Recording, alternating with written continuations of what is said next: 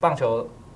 国家数比较少啊，你你比较看好哪一队？我觉得毫无疑问，在这个六个国家里面，你如果不给日本队最大的支持，我觉得是说不太过去的。毕竟地主队，然后又把他们几乎能够端出的菜色，尽量的端出最好的菜色来，目的就是为了这个金牌。你很难想象日本会容许在自己的国家里面输给，可能输给美国，他们在日职明星赛的时候输过，所以可能还可以接受一点。嗯，他们绝对不会允许自己在。自己家的球场里面输给太极虎的吧？我觉得这是他们不能接受的，所以，哇，在这里又要这样讲，又会赌上我，呃，二十多年来的工作 工作生，有有先哦，有有先先消毒一下，对吧？好，我得说了，某些程度，大家去看一下戴志颖的留言，对，戴志颖的留言是说什么？哇，好想念长荣的商务舱哦。哦，你知道平常戴志颖出发，他平常就坐的是哪家航空公司？我就不用再再现在再多说了。或许这个这句话，某些程度来讲，有些在反映自己。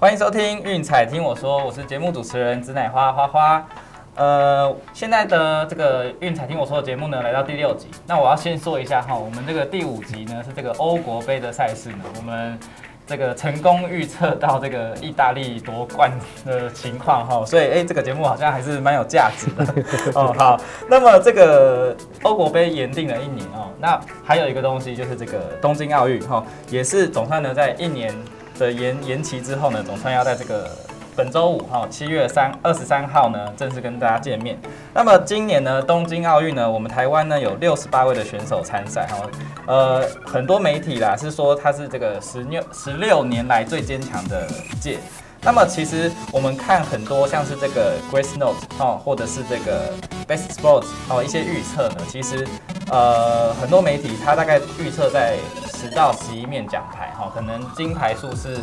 二到三金哈，然后呢，银牌、铜牌差不多是五个哈或四个左右哈。那么这一次呢，我们台湾运彩啊，针对这个东京奥运的项目呢，哈，都有开这个冠军的玩法。好，再来呢，棒、篮、足、好、网球、排球、羽球跟桌球这个七个项目呢，则有过关单场还有场中投注的玩法。好，简单来说就是，如果像是一些射箭啊，好，或者是一些这个。跆拳道哈的一些个人项目哈，你可能就是只能去买谁是冠军哦。那一些团体的项目，还有一些是桌队厮杀然后，像是这个网球哦，或者是桌球，它就会有所谓的单场的投注可以买哦。大家注意一下。那么今天呢，我们。这个节目啊，同样哈，每一集都会请到这个大来宾。好，那么今天我们请来的是这个未来体育台的资深主播高明贤。好，明贤哥，好好的，呃，各位听众大家好。哇，你一开始就把上一集红兵的精准预测挂在前面，这样让我。接下来讲这奥运任何不准的地方，那我真的不知道该怎么开口了。但是我不敢密红兵，因为我知道他很兴奋，因为他是始终意大利。对对对对对对对对对对所以你叫一个意大利球队的粉丝，然后猜冠军，那猜意大利也算是理所当然的结局。他那个时候其实私底下就跟我说，他不管怎样都会对对对对对。好，OK，那个明星哥，我们今天啊，其实一开始啊，要谈一些哈，就是呃。比较大家感兴趣的话题哦，第一个是说，像这个奥运延期这么久，那在这个过程中，你一直都相信冬奥是会办的？我一直都相信，原因是 原因是呃，或许哦，有些听众或大家不是那么了解，其实奥运是一个背后机制相当复杂的一个一个，你可以说是结构啊，甚至讲的符合最近。实施一点，是不是有点官僚的一个组织？但主要是，其实因为要承办一个奥运，后面牵扯的范围太广。那光是以奥运的呃转播就好了，一个动辄上亿甚至数十亿的转播权利金在背后压着这个主办国，你一定得要举办的压力，光是用钱就可以逼着你不断的往前进了。毕竟有钱能使鬼推磨，更何况还不是鬼，只是个人，你这个更容易被屈服啊。所以。呃，其实就这些角度上来讲，我觉得一开始在很多的因素情况之下，为什么奥运只是光从二零二零年只是延期，而不是直接考虑先取消？其实就已经有它背后的原因在。既然已经延期了一次了，你觉得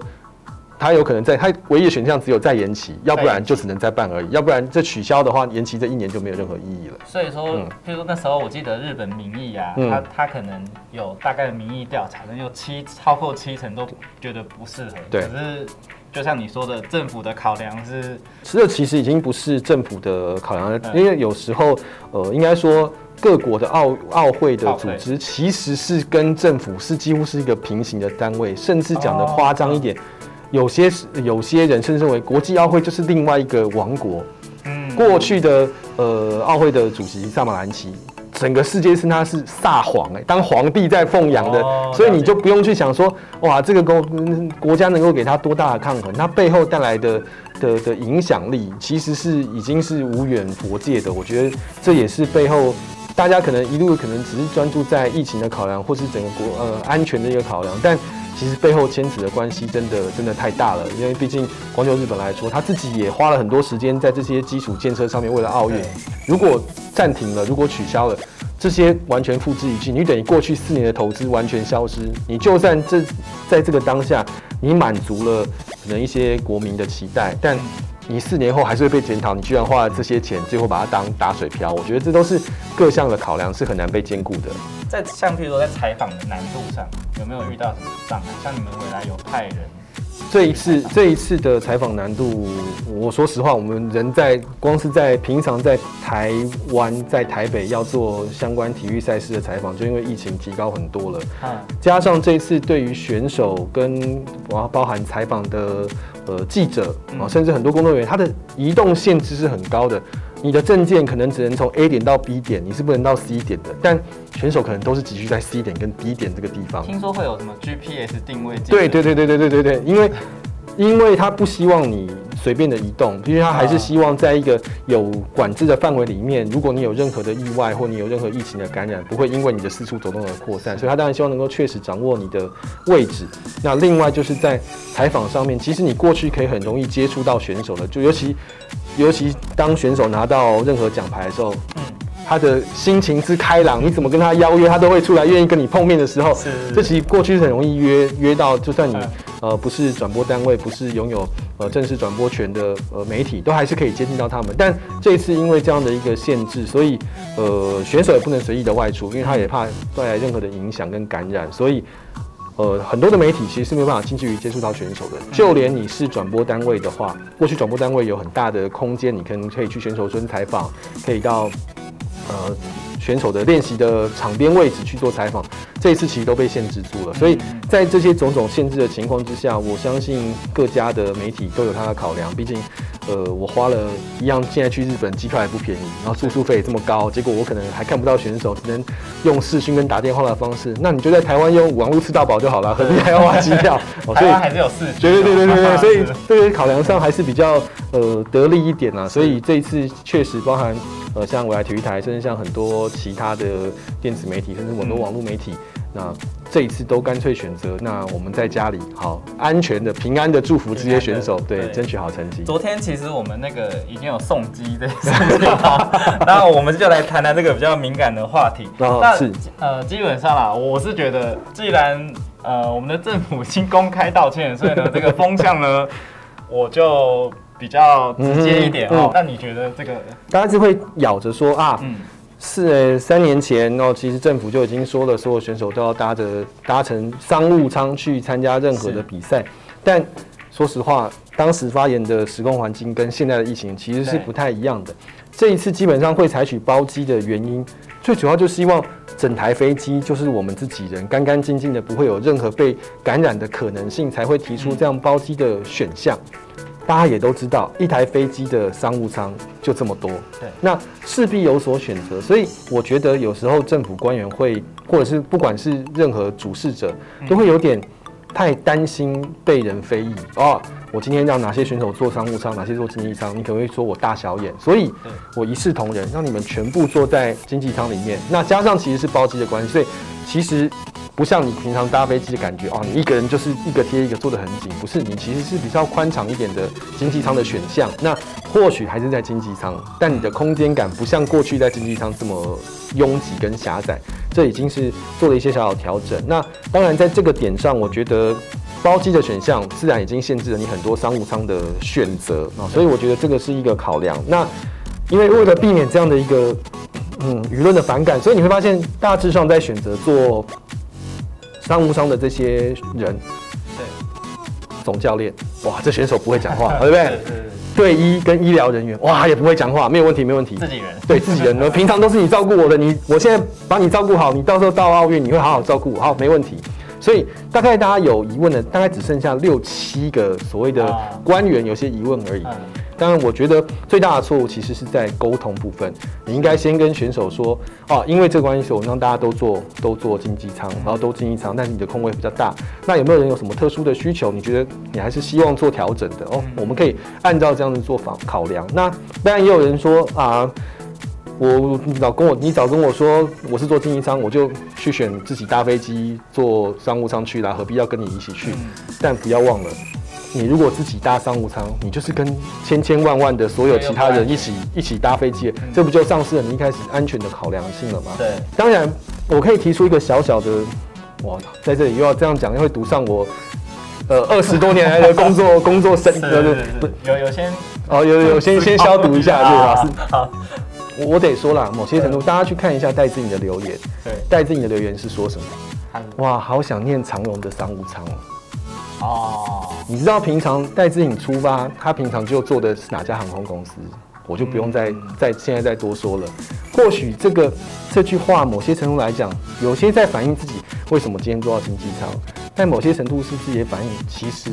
我航空公司，呃，对哦我过去跟这个航空公司表示，我这一次去是是自然做做的就不是啊绿色的这家航空公司了。呃我既然要在这个时候表示一点啊，我跟还是其实我是很想做你的，杰哥，你这真的蛮赌的欸，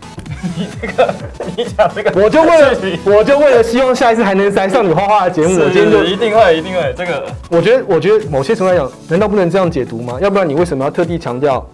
某某航空公司的商务舱，而不是说啊我好怀念坐商务舱哦，而不是。所以，所以其实你的认知感觉就是，可能小戴的发言，他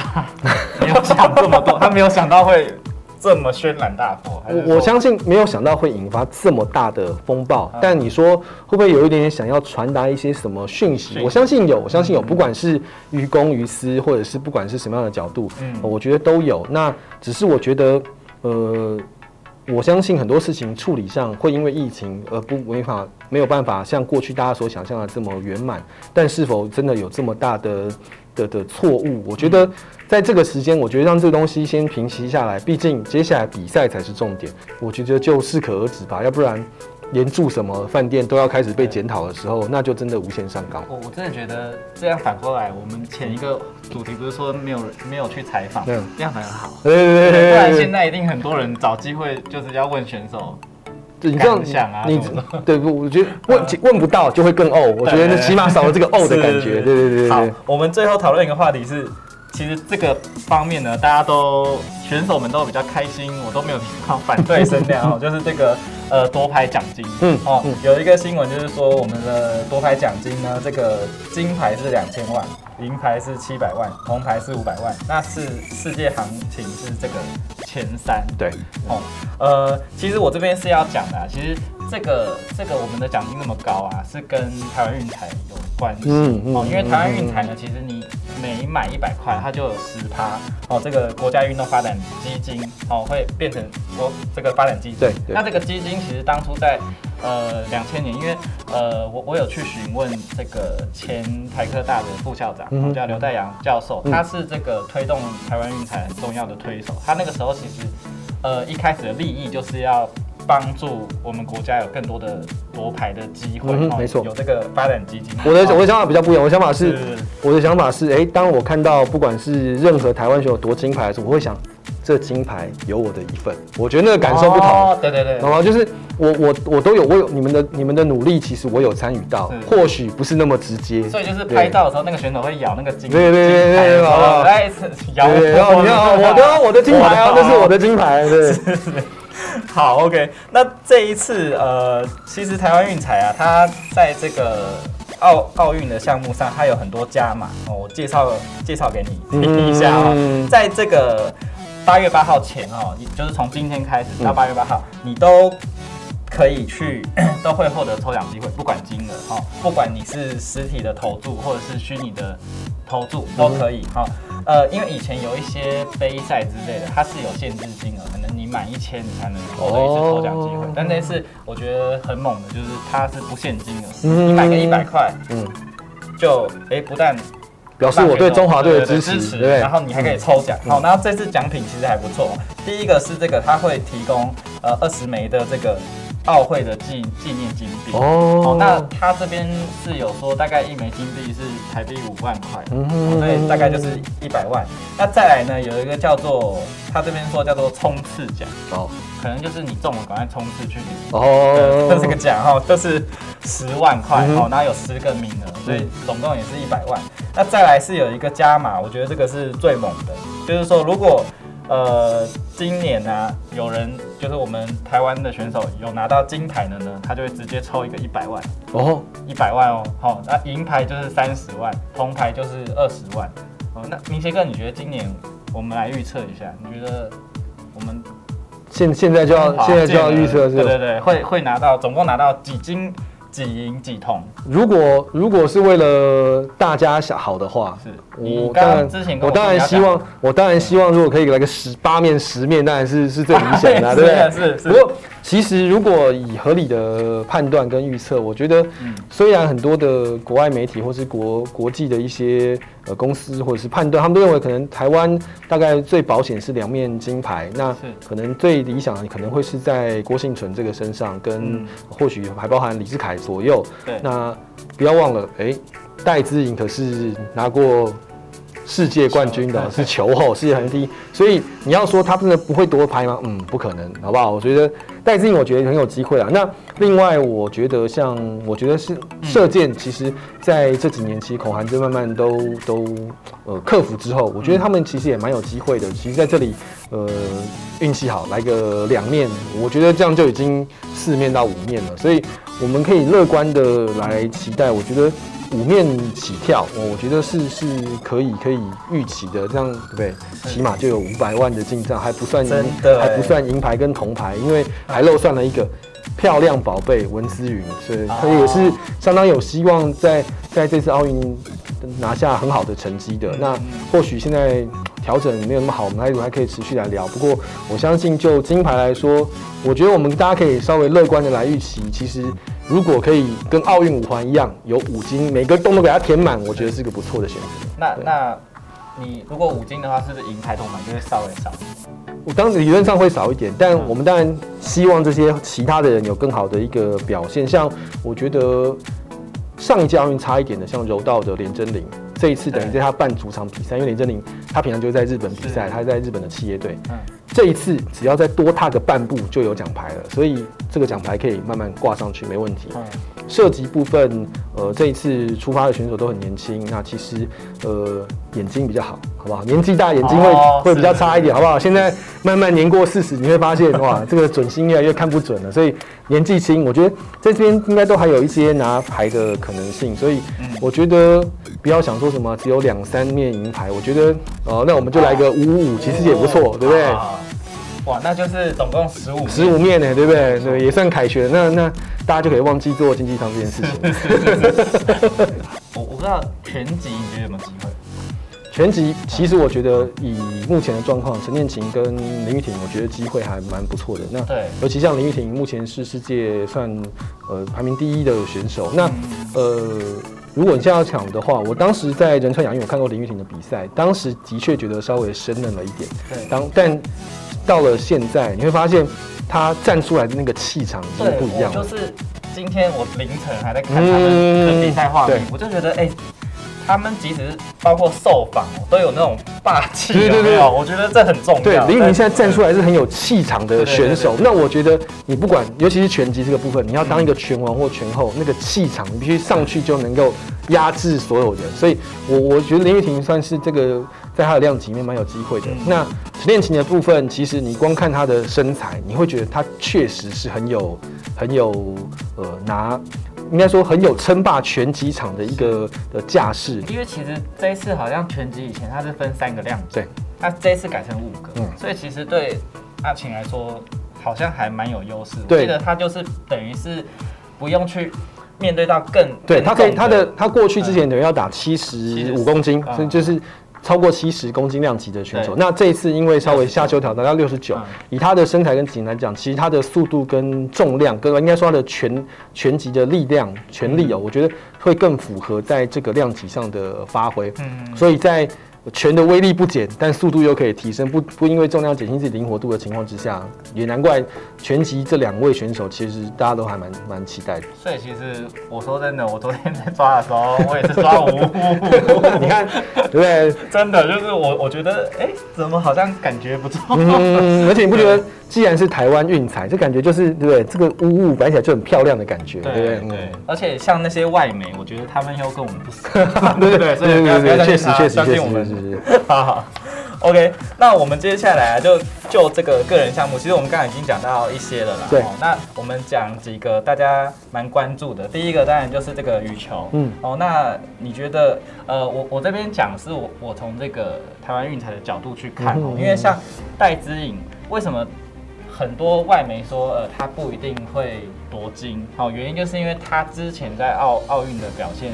呃，没有这么好哦。那再来呢？另外一个是，其实呃，女子羽球它算是百家争鸣的一个状态，包括戴资颖可能也有一些像什么伊瑟农啊、嗯这些一些好像天敌类的存在了哈。嗯所以其实呃，你如果去看它赔率，目前啊，其实所有这个女女子羽球的赔率都是蛮高的，也就是说，其实庄家可能会希望你，然后台湾运彩可能希望你可以挑两到三个，嗯嗯，哦，不是说，应该说大家都有机会状态。明天跟你怎么看戴志颖的夺牌机会？呃，戴志颖其实因为他这一次是大会的第二种子，等于他如果只要在小组赛出现的话，他直接就是八强，也就是在他可能还没有面临很大的一个呃挑战之后，他竟然马上到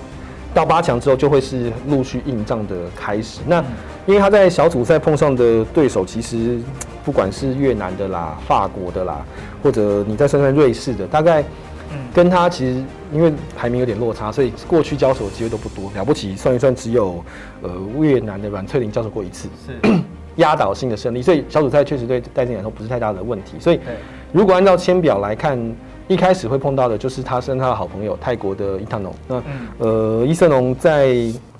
最近来说，其实说两个人最近对战来讲，其实小戴的获胜比例算是比较高的。就是有扳回来。对，所以所以尽管在过去可能会觉得嗯好像是五五坡，但以最近的一个对战优势上来说，似乎呃面对伊瑟农的胜率是高一些些。嗯那呃主要还是在球场上的状况掌握啊，毕竟我大家可能觉得啊羽球场没什么没什么，反正都是在室内，没有观众什么影响。羽球场因为是室内，所以它会呃最大的影响就是空调。哦有观众跟没有观众的空调，其实强度是不同的。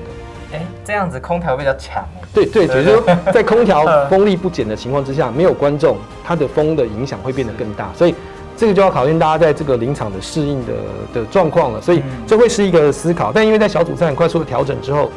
可能在这个点上会比较快速的来克服。那在八强过了之后，呃，四强可能包含面对到山口茜或新度，那嗯，对山口茜来讲，我觉得伊瑟农，呃，应该说戴志颖对山口茜可能，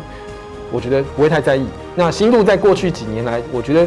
主要是印度的，呃，新度目前为止，他感觉有点信心在往下走的情况之下，啊所以啊我觉得到了四强部分，可能也还都可以顺利过关。所以我觉得羽球最在意的还是临场的表现。那戴志颖又是一个很靠临场手感的选手，所以只要当天能够能够很很很尽兴的发挥，嗯哦，不要太多这种非受迫性失误的出现。我相信一路闯过四强应该没什么问题。那如果没有意外，或许碰上大会第一种子陈宇飞，对，呃，从过去如果你拉长时间来看，其实戴资颖对陈宇飞算是胜多败少的，只是嗯比较尴尬的是最近几次反而是输的比较多一点点。那呃。我觉得有时候是一种心理的的的素质状况的调整，就是，哎、可能觉得嗯，好像以前都一直压着你，所以可能会稍微呃轻松一点或大一点，但毕竟这就是球后的宿命，就是你的所有球技跟你所有的呃应变的判断都会被大家深入的研究，所以毕竟会被挑出一些呃想办法攻克你的方法。我觉得最近的陈宇飞大概就找到一点点的信心，然后加上一点点突破的方式，所以才能够扳倒这个呃过去对战上的劣势。嗯，就这样下去，我觉得不能说陈宇飞一定会获胜，我还是相信戴资颖就胜率来讲还是会比较高。而且因为像这种最高殿堂，说真的，我觉得那两个人 真的就走到决赛，其实也是对，而且而且而且，就像大家如果还记得的话，戴资颖在呃台北市大运的时候，他其实也推掉了很多国际的比赛，他就是为了。来，希望打台北市大运，希望能够为台湾拿到金牌。我觉得这样的企图心会是选手拿金牌的动力。我相信戴资颖也会把这个动力放在东京奥运上，所以我们可以期待他就一鼓作气去所以你的那个五金里面有算有有有算他有算他，我也我也有算他有算他有算他。那再来是这个男子的部分，男子羽球，呃，你你会押宝哪一个选手？呃，说说实话，我觉得。目前为止，以男子单打的部分，对状况比较混乱一点，因为倒是没有哪个选手最近都有一个大家老心的胜利。就算你会说啊，呃，第成龙哈，中国的成龙，目前为止好像打遍天下无敌手。但成龙过去这一两年，呃，尤其在呃还没有疫情之前，其实整个状况的起伏算是很大的。嗯，有时候打得很好，有时候打得很不好，所以呃，这会是一个不能够确定的因素。那另外，像呃，我们自己男单的小天好了，对，小天一路从哦世界排名的前十，然后一路拼到了世界第二，那呃，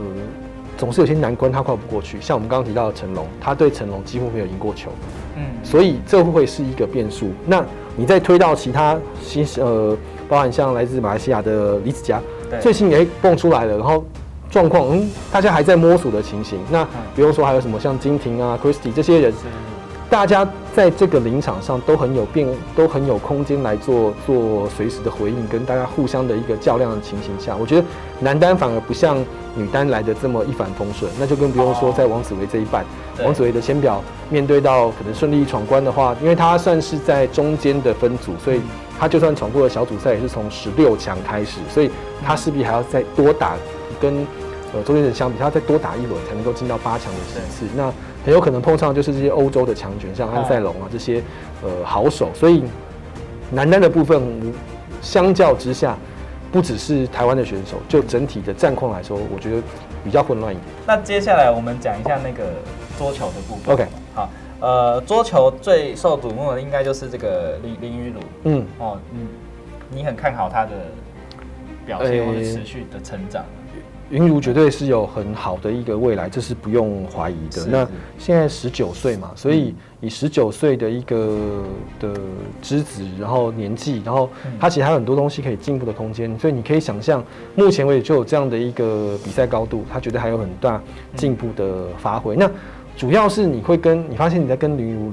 采访的时候。他话很少，你有实际采访？有有，但他话很少。你问一句话，你问了你你的问题可能有十句话长，结果你可能达到只有半句话的回答而已。所以很像我去那个大学教教一些运彩的课，嗯也是，就是我我问很多，他们对他只会说是好，嗯，我觉得还还不错啦，对，就是这种这种这种答案。但你会发现，呃，他其实虽然回答的话很少，但在他回答话之前，他其实感觉他会思考了很多，只是他不知道怎么样去做一个完整的陈述，或许是比较少跟镜头或是应对麦克风的一个原因。不过，我觉得可以感受到是，他真的很喜欢打桌球。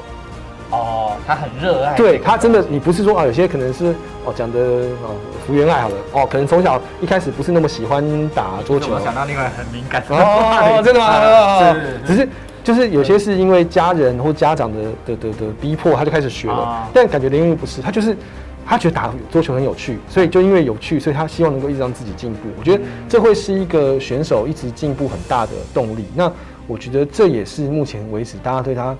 呃很看好的原因。那更不用说，有时候乐趣来自于更大的比赛。所以奥运这么大的一个比赛，势必会让我每一场比赛赢球、输球这种乐趣或是难过的感觉会。加倍的，所以你自然会争取自己希望有更多的乐趣。所以我觉得在这个点上，我我觉得林云如在这一次，或许你说男单要来闯关哦，毕竟高手环视啊，自己虽然目前世界排名也在前十，但是要能够一路闯关或许很难，因为桌球其实是一个节奏太快的比赛，有时候你突然一个节奏不对，或是你突然一个手感找不回来，你就会一路往下，对，马上就被拉开了，所以所以这会是一个不确定的因素，但我相信在呃这几年的训练之后跟比赛的经验，林如现目前为止，他其实。临场是非常稳的选手，那其实只要能够很快的把自己信心喊话喊回来，我觉得林如表现应该可以当。我总觉得他有一种那种出生之犊不畏虎的那种感觉，因为他他生涯最早最早成名就是打那个马马龙，是不对？因为他他就是感觉遇到他就很想要对对对打赢他。然后呃，我看他的采访，人家问说，就是说，因为他们现在是混双第一，跟这个郑郑怡郑怡哦，那他。说他最喜欢的是什么？他就是说拿到第一个冠军。那他并没有在乎说这个这个赛事是比较大的或者小的，他就说因为第一次拿冠军很兴奋，所以这是我印象的。我觉得他的心态就是，我觉得还不错，就是可以可以成为一个好的选手的心态，这个是他他拥有的东西。那你觉得像这个混双，你有把它算在金牌里面？混混双目前为止，我我算在有得牌的部分，但能不能真的拿到奖牌，我觉得这就这就比较比较难说一点，因为我就像我刚刚前面提到的，因为桌球是一个节奏太快的比赛，对，好可以一下好下去，但如果突然不好，它很快就会往下走了，所以这是我比较呃对桌球的部分，我其实会比较比较担心的地方，就是。呃，很难很难，很多东西很难完全算得到，而且也因为这次疫情的关系，不知道大家知不知道，有一些技术上的限制出来了。比如说，技术上，哦，过去大家如果看打桌球会发现，哎，有些桌球在开打之前，选手会稍微摸摸桌子啊，哦，这次不行，疫情的关系，开赛前不能，你想用桌子来把手汗磨掉不行哦。有些选手在打球前会吹球，再来再来想说啊让球干燥一点，这次不能吹球。是，有是很多你过去习惯的动作。会因为疫情，而且他不是很早就宣布了，他是最近才宣布，现在有这些限制。你的所有的呃，对职业选手而言，或是对这种顶尖选手而言，pre-shot routine 就是你的预级流程是很重要的。你的预级流程被打乱了，你要怎么样？过去我可能搓手可以扣个三秒钟，吹球可以扣个一秒钟，这些都不行了。那请问我这四秒钟要去哪里消化？有点像是投手准备动作整个都改变。对，所以我觉得这会是一个变数。那这也是变成嗯。大家能不能去克服的地方？那像这一点，就是这一次中国选手目前为止被说哇，可能很危险的地方，就是包含马龙，包含很多的中国选手过去都有这个习惯，啊，就是我一定要东搓搓西抹抹的，然后才要开始。这次这些都不行都不行了。那你可能十秒钟的发球时间，你现在哎空了五秒六，对，那 可能就会造成变数了。所以这是这一次我觉得桌球另外一个蛮可以可以看的地方。对，因为其实中国在桌球上面。这真的很厉害。对，他从一九八八到二零一六，就是这个奥奥运的这个，他其实总共一百面奖牌，金牌他拿了五十三。对对。然后呃，不是，应该说一百面奖牌他拿了五十三。那其中呢，三十二面金牌他拿了二十九。所以我觉得，哎，好像你说就是有牌，但对，因为因为中国部分确实他们把大概。男子的、男女子的团体啊，男子单打、女子单，大概过去都是他们的囊中物啊，几乎都是这样。是是不是也是什么许昕加刘诗？对，但是因为我说实话，其实一开始大家毕竟还是专注在比较既定的项目，所以单打男子的对，他各自单打还是还是优先。那混双的部分毕竟也是今年才新增的项目，所以呃，你会。我觉得这些大国的习惯都会，他不会在一个新增的项目很快就投注最多的心力在这个上面，所以我觉得这也是目前为止，包含台湾这个组合，会大家都要觉得哎可以一试，甚至来拼拼奖牌很重要的一个原因。那老庄呢？庄志源哦，庄老板就不用说了，庄老板到目前为止是，呃，算一算他也他大概也是跟卢彦勋卢哥一样哦，少数这种可以打到这么多次奥运的。我觉得庄老板这一次的成绩，你先撇开不谈，我相信光就体力来讲，他大概是这群选手里面目前为止体力还是最好的一个。庄老板对自己的要求太严格，对他对自己的要求很严格，所以就算在练习，比可能练球的时间结束，他还会持续的把体能给维持下来。所以我觉得在看庄志渊的部分上，我觉得庄志渊自己会找到自己调整的方式，因为如果各位有印象的话。在没记错是今年年初或者去年年底，庄志渊有一阵子其实整个比赛都没有办法拿下来。是是。但很快的，他自己发现他可以我觉得这些老经验选手就是他知道自己的状况在哪里，如何可以拉回来，哪个点可以做调整，是他目前赢不了球的原因。他找到了，所以他回来了。所以为什么当时他一度拒绝参加国家队的时候，大家还是希望他在，因为他就是能给大家那种很安定的力量。看到庄老板就知道啊，不用担心，反正 有有老板可以靠。我觉得这是一个信心的指标。了解了解。好，那么接下来我们看一些其他的项目哈，我我这边。像是这个举重好了，嗯，呃，郭幸存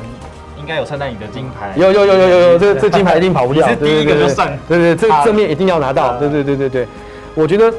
对郭幸存来讲，这大概就是他目前生涯的少了一块拼图，他就差这块苹果，他在举重的的世界里面大概就无懈可击了，所以呃，包含他之前在呃这些大的比赛当中都受到一些过去的困扰，比如。因为受伤，所以不能在这些奥运或亚运的比赛好好的发挥，就是差了这么一点点。那从之前开始，在世锦赛、你在跟亚运陆陆续续都破了这些对自己的关卡之后，包含目前的记录也都是他的的情况之下，这块这面金牌，我相信对他来讲，他的心情是很笃定要拿下来的。所以我觉得。在郭幸存这个部分，我觉得是最不用大家去担心的。你有跟郭幸存合作？对对对，我们我们跟他，我还跟他一起播过体育新闻。当时，哇，我们我们当时在开始之前啊，郭幸存跟我说，哇，这个东西好难背哦，都背不起来，怎么办？我就说你不用背，反正你就想讲什么就讲什么。然后他就你会发现，他我们虽然是这样跟他沟通，但是他还是把自己该记得。他他会对自己有要求，他一定把那个 key point 你会会记得，所以他绝对不会忘记那个他该讲的那个点。我觉得这就是一个选手对自己的要求，你从这边都可以看得出来。我觉得这这点在郭敬成身上是看得到的，而且他会知道自己哪里不足，不断的去做调整。所以最近其实郭敬成也常常被获邀去参加演讲，因为他其实针对这点，他也说他希望能够把自己的想法完整的表达给所有他身旁的人，所以他要把说话这件事情学好。我觉得这光是这点你就知道，对自己要求这么严格的人，绝对不会在这种关键的时候允许自己掉链。所以他是非常有智慧的一个。嗯，我觉得是，我觉得是，而且不只有智慧，他还有他的，他还有一个很宽、很开阔的心胸，所以他才会包含像为自己的呃家乡捐呃救护车啊，类似。我觉得他总是让自己的视野变得很宽广。我觉得对一个选手来说，在一个顶尖选手呃成为顶尖的同时。他必须要把视野打开一点，对他才不会一直因为自己小小的一个挫败，陷在这个牛角尖里面。我觉得郭庆成就是最好的例子。嗯，那其他的选手里面，有没有蛮看好谁有机会就是拿个牌啊？在今年比较特别的是，举重场上很多的选手过去的晋级都因为很多的限制没有办法参加的，所以在这次的比赛举重当中，这些选手反而要顾的是把自己的。练习的水准拿出来，所以包含像江天星或是陈文慧这些人，甚至像方婉玲也都一样。如果可以表现出自己平常在练习的一个重量的话，我觉得他就可以带给选手、对手压力，那就相对来讲都会在为自己带来胜算。嗯嗯。那像体操方面啊，其实我是有算李志凯，对对对对对，你有算？有有有有有有有。哦，呃。非常看好他的呃鞍马的人，对鞍马当然是他目前为止最棒的一个项目，这个不用说。那呃李志凯也在自己的动作部分不断的去提高难度，之后还提高稳定度。那他跟阿信教练的磨合程度已经不用说了，这已经是几乎可以说是一辈子的师徒了。所以。延续到跟刚刚举重的概念一样，就是他们对彼此的信任度是够的，所以自然在很多技术上的发挥也可以拉到一个顶点。那我觉得李志凯这一次或许要说的变数，就是毕竟最近大家的比赛都变得比较少，对，就突然面对的比赛来了，结果就是一个大比赛的时候，能不能很快的进入状况，这会是一点点小小的变数。嗯不过毕竟鞍马金他相当熟悉的项目了，所以在这个单项上，我相信或许。对他不是太而言太太大的一个压力，那反而是因为这一次的体操算是呃男子团体居然能够这么多人参加，这算是台湾过去很少甚至绝无仅有的一个机会了。所以对，所以或许呃比赛当中，我觉得这会跟过去李志凯参加体操不同，是他这一次参加这么大的比赛，居然是有伴的。居然是有一个中华队一起跟他出发的，我觉得这会带来心情上的不同。那或许在呃，因为体操比的比法毕竟就是个人，然后单项跟团体，其实这是完全你说每一个环节都扣在一起，时间都交错在一起的一个竞竞赛项目，所以当你看到队友表现好，你会为他开心，你换言之，你会激励自己的的的动力。那或许当你自己当你自己失误的时候，你也会觉得稍微放放心一点点，是没关系，我还有一个队友会帮我把我刚刚没有做好的这个动作补回来一点点。或许这些心情上的依靠感也会带来一个很好的效果嘛。李志凯的那个最大竞争对手是不是那个英格兰的什么惠特洛克？对对对，但是我觉得以难度来讲，李志凯现在的难度难度有追上他。对，但我觉得对李志凯来说，最大的对手，我应该说体操都一样，绝对不会是对手，因为你如果先把你的分数跟你的动作难度拉到什么样的高度，你要有这个起跳的机会，你才有办法去跟跟大家来做竞争。对，拉到这个难度跟高度之后，你接下来就是稳定度。所以其实你只要自己完成自己这一套的的动作，然后是一个百分百的呈现，我觉得。去担心别人是不是威胁到你？我觉得选手在那个当下其实不会想太多，因为这些所有的体操的动作，其实这些环节的衔接是你一直以来都已经练习的了。所以，就算你看到对手有更难的动作，你也很难在突然的情况之下把自己的完整的共的表现套路跟表演套路做更改，其实很难了。所以，在这个当下，还是把自己的专注力做到最高，我觉得这还是比较实际的了。跆拳道上一届就很很遗憾，对，很遗憾。这一届呢？呃，说实话，跆拳道目前为止已经某些程度变成各个国家的兵家必争之地，不像过去我们在跆拳道呃场上可能感觉呃大家竞争就没有那么激烈啊。那现在大家都发现这地方是一定要拼奖牌的地方，因为有一定的数量奖牌数量，然后其实人数上或是竞争力上都有一定的呃可以争取的情况，自然大家都会来做拼搏。那呃，这一次就参赛的选手来讲，我觉得像刘慧婷啊，像苏博雅，我觉得在过去的大赛历练完之后，我觉得他们都是有一个不错的的表现。那呃，我觉得苏博雅在上一届亚运拿到牌之后，我觉得他也有一些些不同，因为苏博雅拿完亚运的奖牌之后，呃，我们我来体育台也有访问过他。那当时你会发现苏博雅。你要他完整的叙述自己夺牌的心情，他是还没有办法完整的告诉你的。嗯，但这几年下来会嗯不太一样了。他知道自己在球在整个赛场上面在比跆拳道的时候，他该做些什么。他有办法在临场的时候听到教练说什么。因为当时亚运的时候，教练说有时候苏菲亚突然会忘记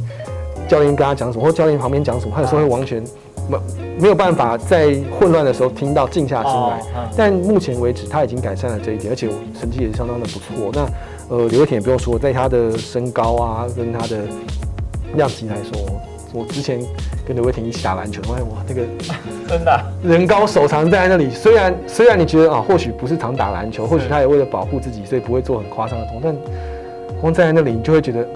这个人。这个人，你怎么可能突破得了他呢？你就 抢来蛮强，对对对，就更不用说，当他这个体型跟身材的优势化成场上这种杀气的时候，带来的威吓感就又更不一样了。是，嗯，是不是跆拳道现在已经变成那种很容易出黑马的一个？这主要主要是攻击的方式跟过去不一样了。过去大家包含可能大家在想说啊，之前陈思欣拿冠军的时候啊，对，哦朱慕言在奥运有好成绩的时候。过去大家的方式都是用用脚用踢的方式，希望用用高踢腿或任何的一个踢级的方式去争取成绩，然后希望几乎一次就要拼个三分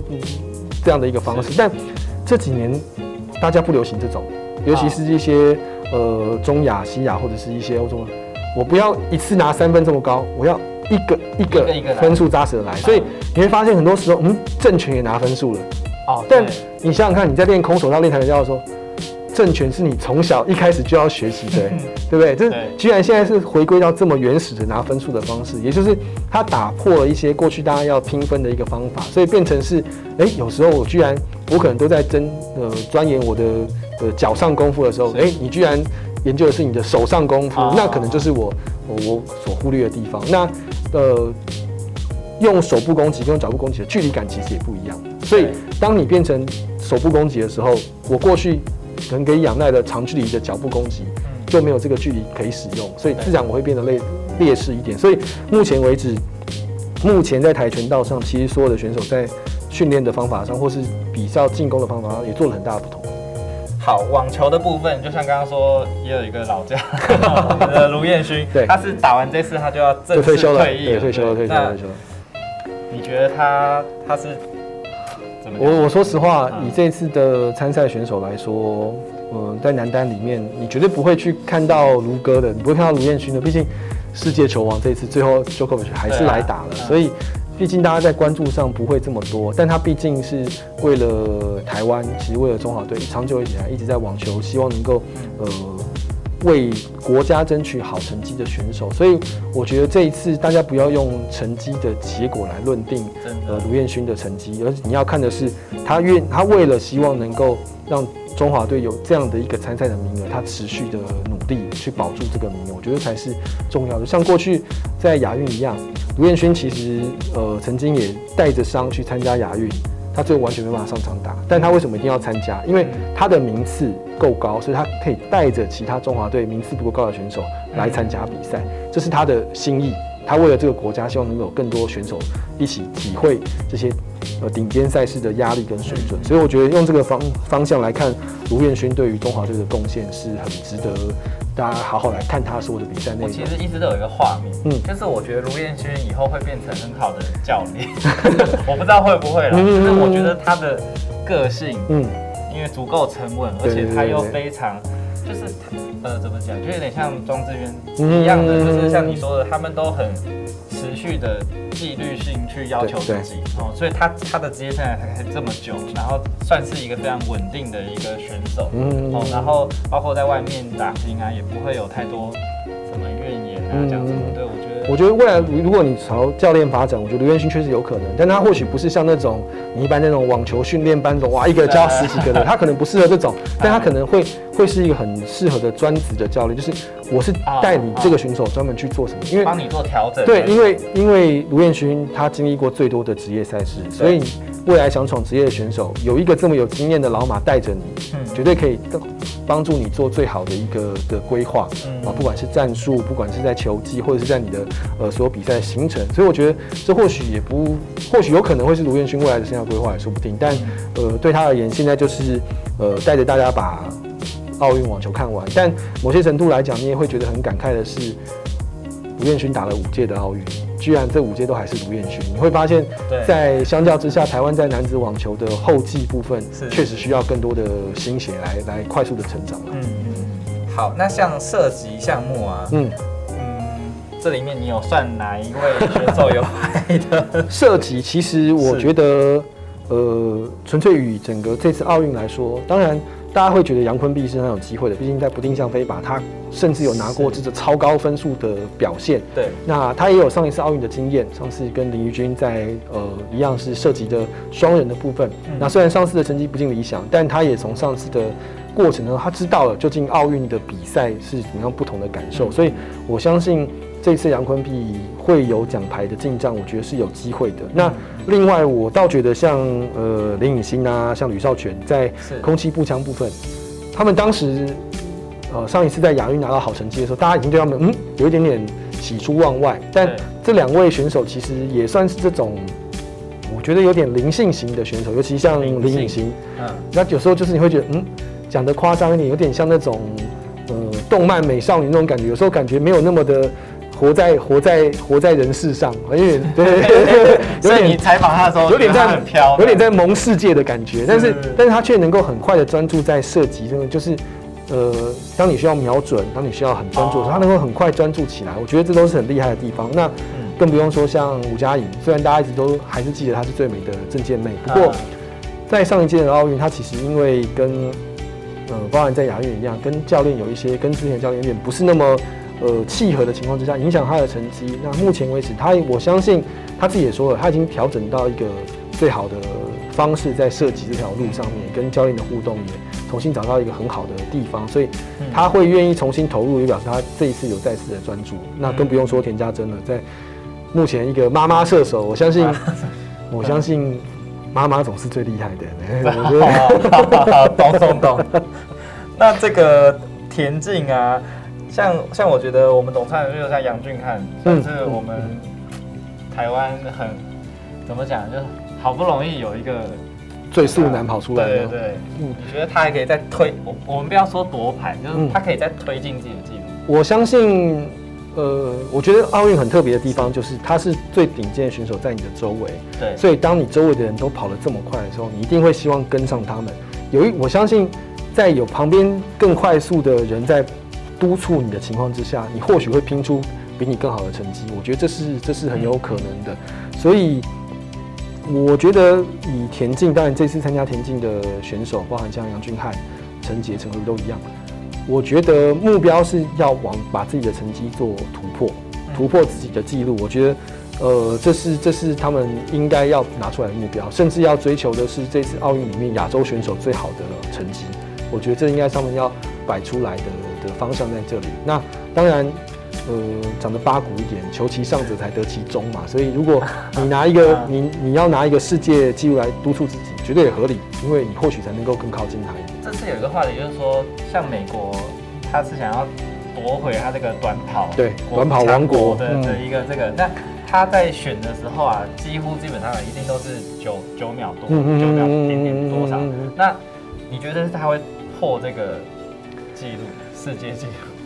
我我觉得以今年的世界纪录是多少？是九点五七。对对，我觉得我觉得以我说实话，嗯，我觉得今年要破纪录的难度或许会高一点。原因是田径场，如果你去过的话，它是个感染力非常强的地方啊。少了观众在帮你拍手，在帮你在帮你准备的那个情绪下。你其实没有办法把自己所有的小宇宙给激发出来。真的，哎，你这个专业，我觉得这是这是个上建筑，对，这是一个很吊诡，这是一个很吊诡的地方。你会发现，嗯，平平常好像没有没有没有观众，应该更能够静下心来调整。但但是各位如果去看最明显的例子，你去看跳高好了，嗯，跳高之前，在选手要开始起跑要跳之前，他会用手来鼓舞他的观众，跟他一起打节拍。对，啊，这个画面今年不会出现。所以我觉得这会是一个很大的、很大的变数在这里。或许一样会有一个很接近的成绩，但你真的要跑出一个破纪录的可能性，我觉得会相对低一点点，因为你很难。这就是为什么大家唱歌还要去听现场一样啊！现场的演唱会永远比啊。听录音带来的更有感染。我每次去听五月天的时候，我们很嗨的时候，阿信就会破，就会破掉。同样也是啊，就是因为你们让他这么嗨，所以他才会想要拼了。对，我觉得这就是，我觉得这是这次田径场会带来很大的变数。我觉得或许从这个思维来讲，呃，成绩会好，但能不能好到破纪录，我觉得有一点点了解。那空手道的这个，有有没有算？有有有，文志云我有算，文志云我有算。文志云就是蛮熟的一个 选手。确实确实是。文志云文，我觉得大家除了把文志云就是当所谓空手道的漂亮宝贝来看之外，其实文志云是一个脑袋还蛮清楚的选手。那嗯，当然，我他上主播台，谁脑袋比较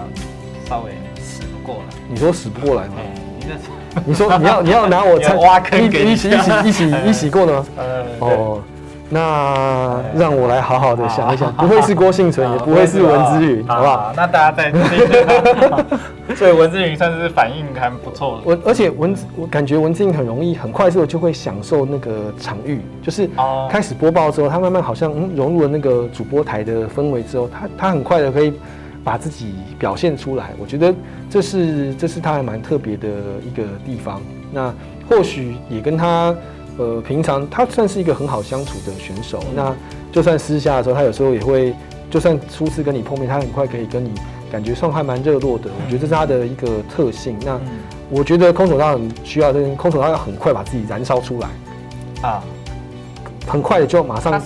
一开始就要对攻守就很快，在转瞬间就要厮杀出来的，所以所以文志云这个性格反而会觉得嗯很快可以达到比赛的一个状况。那嗯，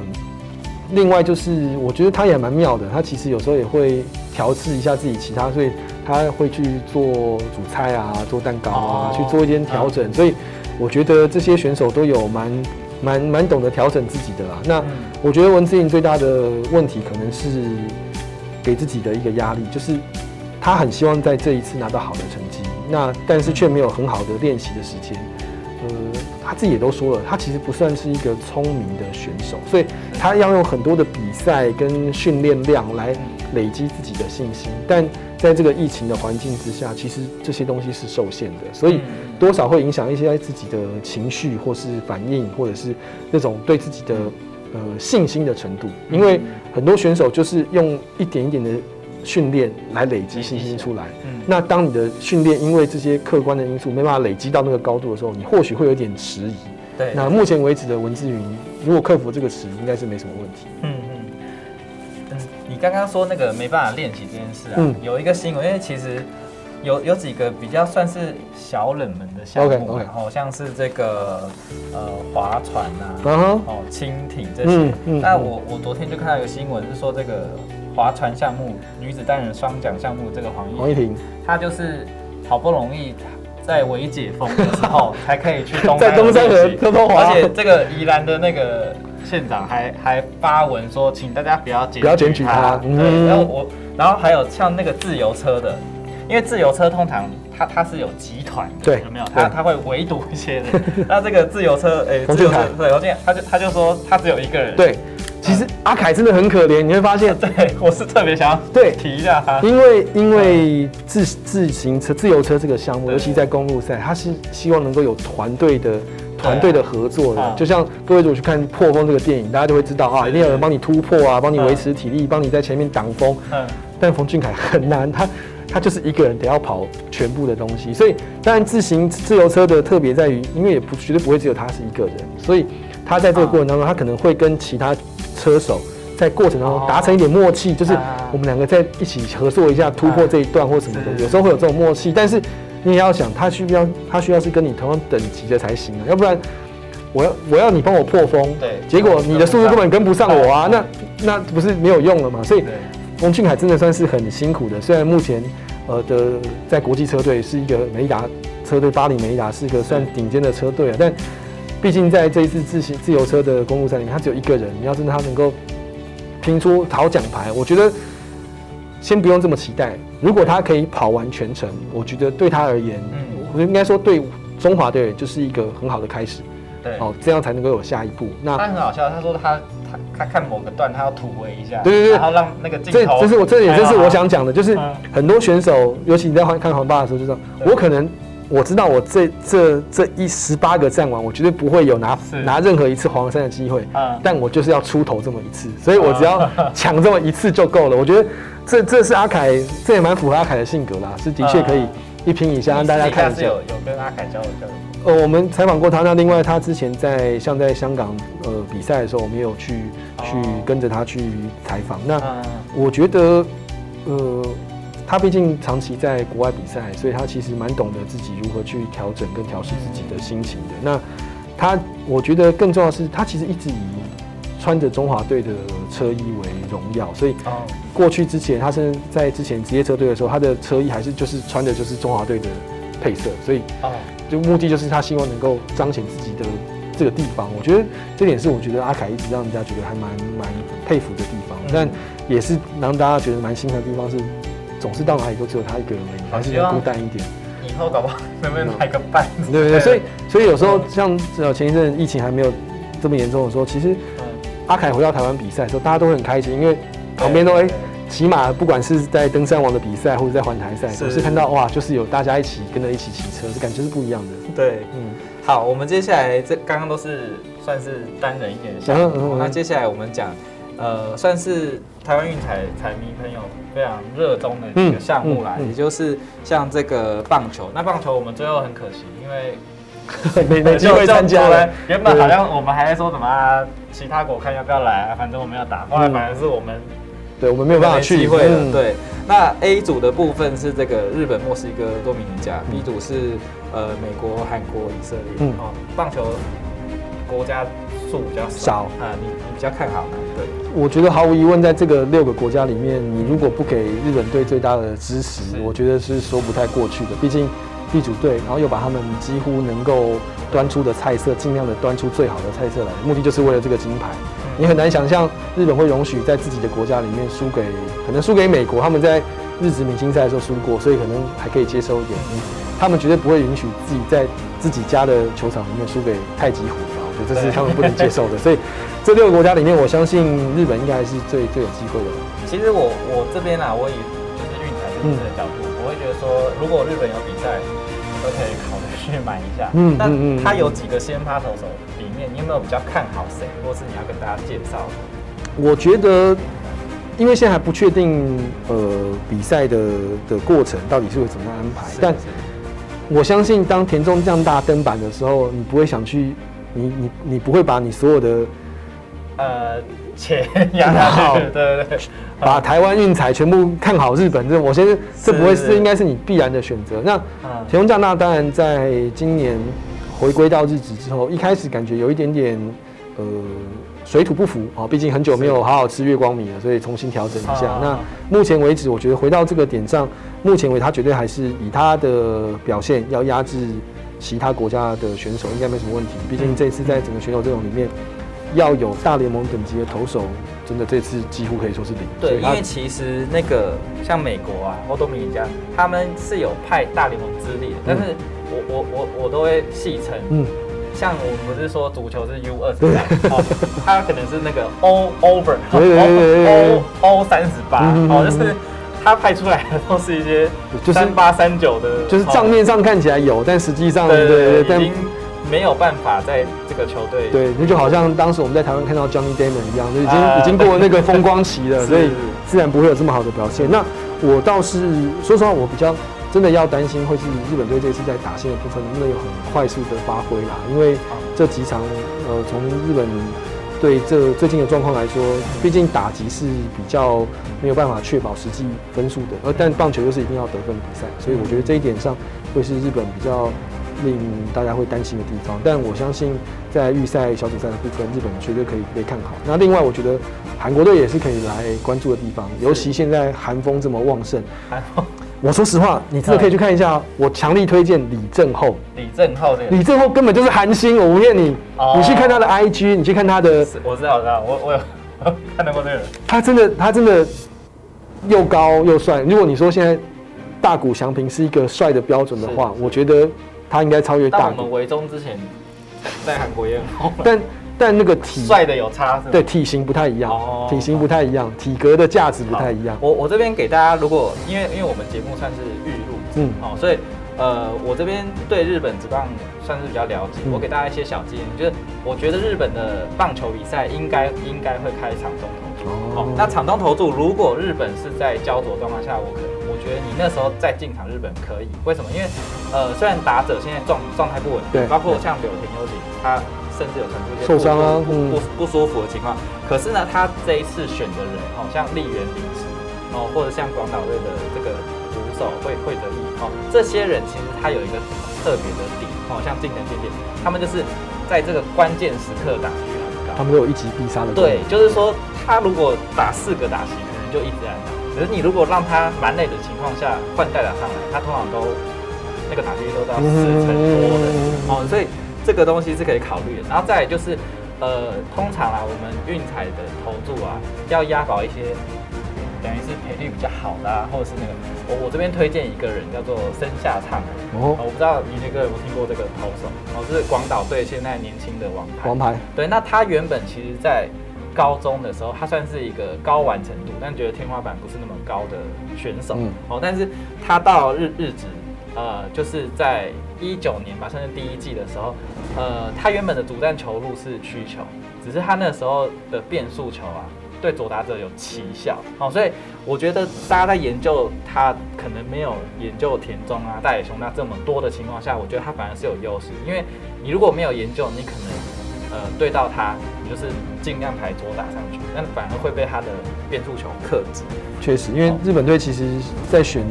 材方面，他就是选了各式各样的人，就是希望应付各种不同的情况。然后，我觉得我我的建议，当然各位可以好好的在韩国身上下点功夫，因为我觉得以韩国而言，他势必希望能够势如破竹的来跟日本在总总冠在冠军战里面金牌战厮杀。所以过程当中，我相信韩国队在玉山拼到美国，后面到以色列，我觉得也是一个不错的一个呃台湾仔可以投注的标的。美国相对重视的应该是。篮球项目，可是我今天就是我们录影，我在车上我在看到那个拉宾也触发了，对，新冠新冠肺炎，对，太太惨了，就是、是是魔咒吗？还是你觉得美国可以走到多？因为其实很多国外的那个投注项目，嗯。一定都会看一个，就是美国梦幻队男篮能不能夺牌，嗯嗯嗯就只有是跟否。否。哦，那现在那个是的赔率还是很低的，也就是说，还是赌牌还是看好他们。对，我我觉得在美国队的阵容或多或少还会因为这些疫情的呃限制因素在做调整的情况之下，嗯。我觉得接下来选进来的人反而会是更对症下药的选手，因为你缺什么反而会补什么，而不用在你的原本大名单里面的思考，可能要有名气的考量，那名气又要兼具位置，有时候你可能会有一些顾此失彼的状况，所以当然我还是不能否认美国队确实在篮球项目、男篮项目，他还是呃夺冠呼声最高的一个队伍。我觉得这相信没有人能够回避掉这件事情。那我也相信，假设这些呃打总冠军赛的 NBA 球员进驻到美国队之后，合流之后，他们正在总冠军赛状况最好的情况之下，或许刚好由盛转衰，要稍微低潮一点点，但烂船也有三分钉的，更何况他这个船又不烂，所以我觉得美国队在男篮部分，起码在预赛，我觉得呃小有苦战，我相信。但就好像如果各位看过过去台湾的琼斯杯篮球赛，美国队来了这时候都一样，前面已经打得很辛苦，因为他们是以战养战型的队伍，对所以只要他们可以撑过这个以战养战期，后续或许会往上。而且我像，譬如说，我觉得啦，他最近找来这个马季嘛，跟这个 Kelvin j o 嗯马季他常常在 NBA 就是会勾进来，对，可是 哦，国际国际篮球没有防守妨碍重篮这件事情反而哎好像就他搞不好会有一些得力的机会，对。我觉得确实在美国在这个点上还还蛮有趣的，但我倒是觉得其他国家的球队，哪一队？我觉得其有些其他国家还可以蛮关心的，像嗯这一次像法国队好了哦对，虽然 Tony Parker 已经退休了，但像是 Rudy Gobert 防守防已经是年度防守最佳的球对员，在法国队，他绝对会在预赛带来一定的发挥影响力。那还有一些光是 NBA 球员，算上就五个吧，有 NBA 资历的，所以没有什么问题。那我在这个组别上面，跟跟一个美国同组的，我倒觉得，呃，可能这这两支球队当然是最值得一看的。那嗯我个人倒还是蛮推荐 B 组部分，各位可以看一下澳洲跟奈及利亚，嗯，尤其是奈及利亚，这个可能在足球场上的非洲雄鹰，想不到在篮球场上哇也是很会飞。这一次一共有七个、呃八个球员是有 NBA 经验的，或许都不是一线或者是呃直接打到主力的选手，但表示他们的能力是有进到这个顶尖联盟三百多个人的名单里面的。搭配他们这次的总教练是 Mike Brown 总教练，带过勇士队的助理教练，带过老 Brown 当骑士队的总教练，所以很了解美国的对他他也了解这些人能够打出什么样的球，所以这也是为什么在热身赛的时候，奈吉利亚可以击败美国队，我觉得也是一个蛮特别的一个原因。那另外就是澳洲了，澳洲目前这一支球队，呃，算上有七个人目前是打过 NBA 资历的，也有现役的。那呃，就整合度上来讲，我觉得没有什么问题。那球风部分，那澳洲也是向来呃很粗鲁的球风，所以在这种呃，说实话，美国队或许都是相近的，不太敢跟你碰的情况之下，或许这种打法会取得一个不错的一个机会。那至于像西班牙部分，好好把握一下机会，因为嘎瑟兄弟大概这一届完就不会再合体了，所以还想看他们的，可能这是个机会。那另外的老将就是像阿根廷的 Scola，应该不会再打下一届奥运了啦，所以这些过去的对过去风光的球员，要好好把握。呃，这个机会来看一看他们，我觉得这个是可以的。那另外像 Luka Doncic，目前 NBA 啊。当红炸子鸡在斯洛文尼亚，我觉得反而先在预赛部分哦，反而这个第一组是让大家觉得哎、最有一些些卖点的啦。那像奈吉利亚，其实呃，刚刚明贤哥有说，他这些球员在 NBA 都不是主力，对。但是我要说，他们都是那种高阶蓝领，嗯呃很多像阿丘啊，或者对。M a t u 或者阿阿奥克伯哦嗯，这些其实他们在那个球队上场时间不一定多，可是我反而觉得美国队很怕这类型，对美国队现在问题就是进进去的这个，对，主要而且而且这些人刚好你去看他们的年纪，大概普遍年纪都不大，所以对，所以就是对正正是可拼可跳，肌肉还是盔甲的时候，不像现在美国队很多球员现在肌肉不是盔甲，肌肉是装饰，所以不能随便碰。所以我觉得这是奈基亚这一次很大的的优势在在这边。那所以以一个，而且他们你会发现他们的速度打的还蛮快的，对带的速度还蛮快的，因为他们就希望能够发挥他们的性格。跳投完下来，我都不知道我的心会揪揪一下会会担心一下，就是怕他起飞不能安全落地的感觉，对不对？对，也怕他 出出什么问是，题。但但嗯这个点上，我相信球员都会保护自己啊，所以倒不用太担心。但就是怕这种哦，莽夫突然冲过来之后会带来什么不同的结果，这可能会是变数对对对对对对对对对，打到你，明年我搞不好就是另外一支球队的先发。对是，好，我们再讲一下足球。嗯，足球你有没有推荐可以去买？我说实话，一直以来 就足球来讲，我一直以来对日本队，我觉得我觉得日本队，我一直是相当偏好这支球队。你怎么跟我？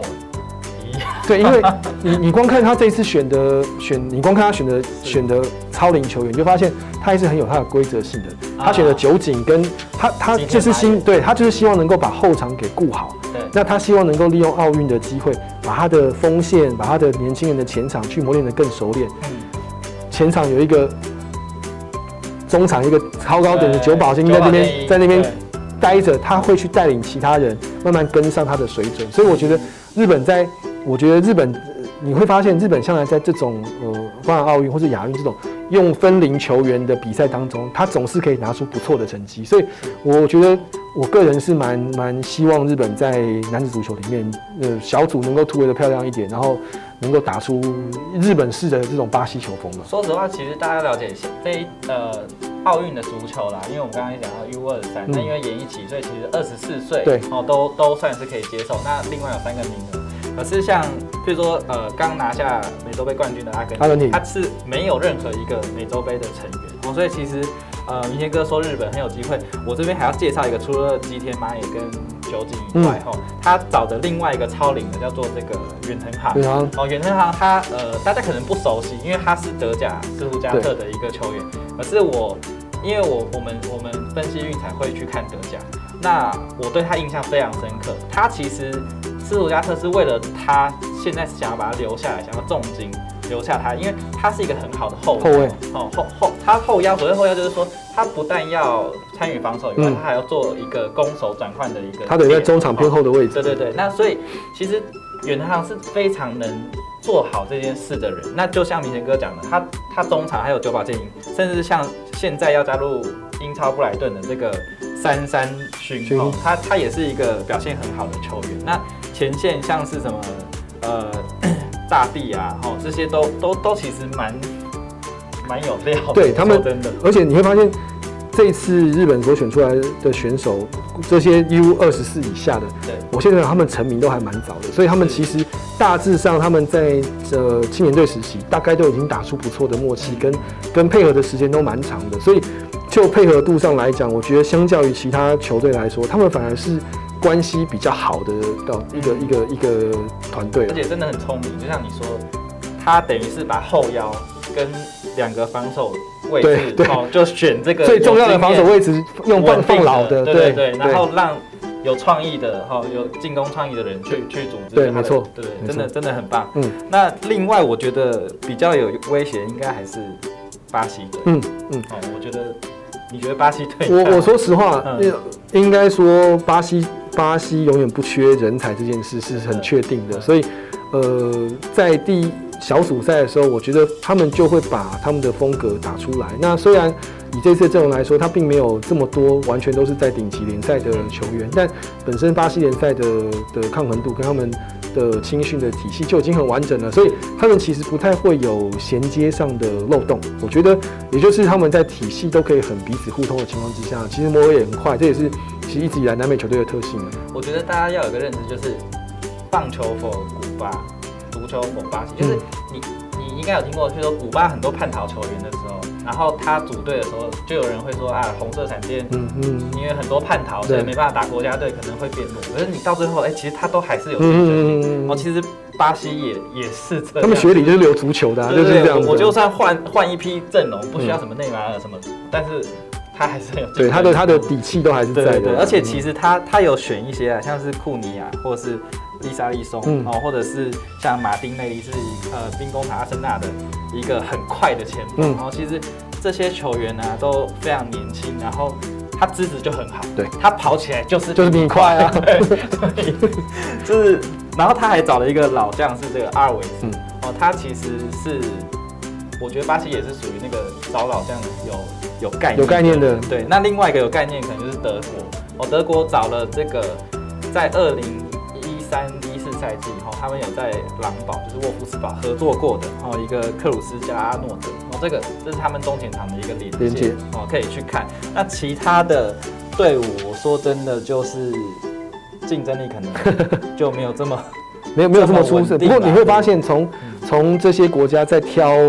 呃，超龄球员的选项上，你发现他们的风格也不太一样。像我们刚刚说，日本是希望能够顾后，他们希望能够把防守、把